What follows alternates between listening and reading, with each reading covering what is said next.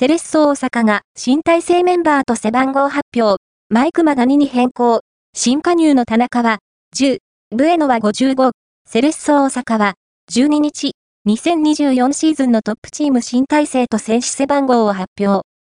日本代表にも選出されたディフェンダーマイクマアキラヤは16から2に変更となり、新加入の MF 田中俊太が作機空席となっていた10を背負うことになった。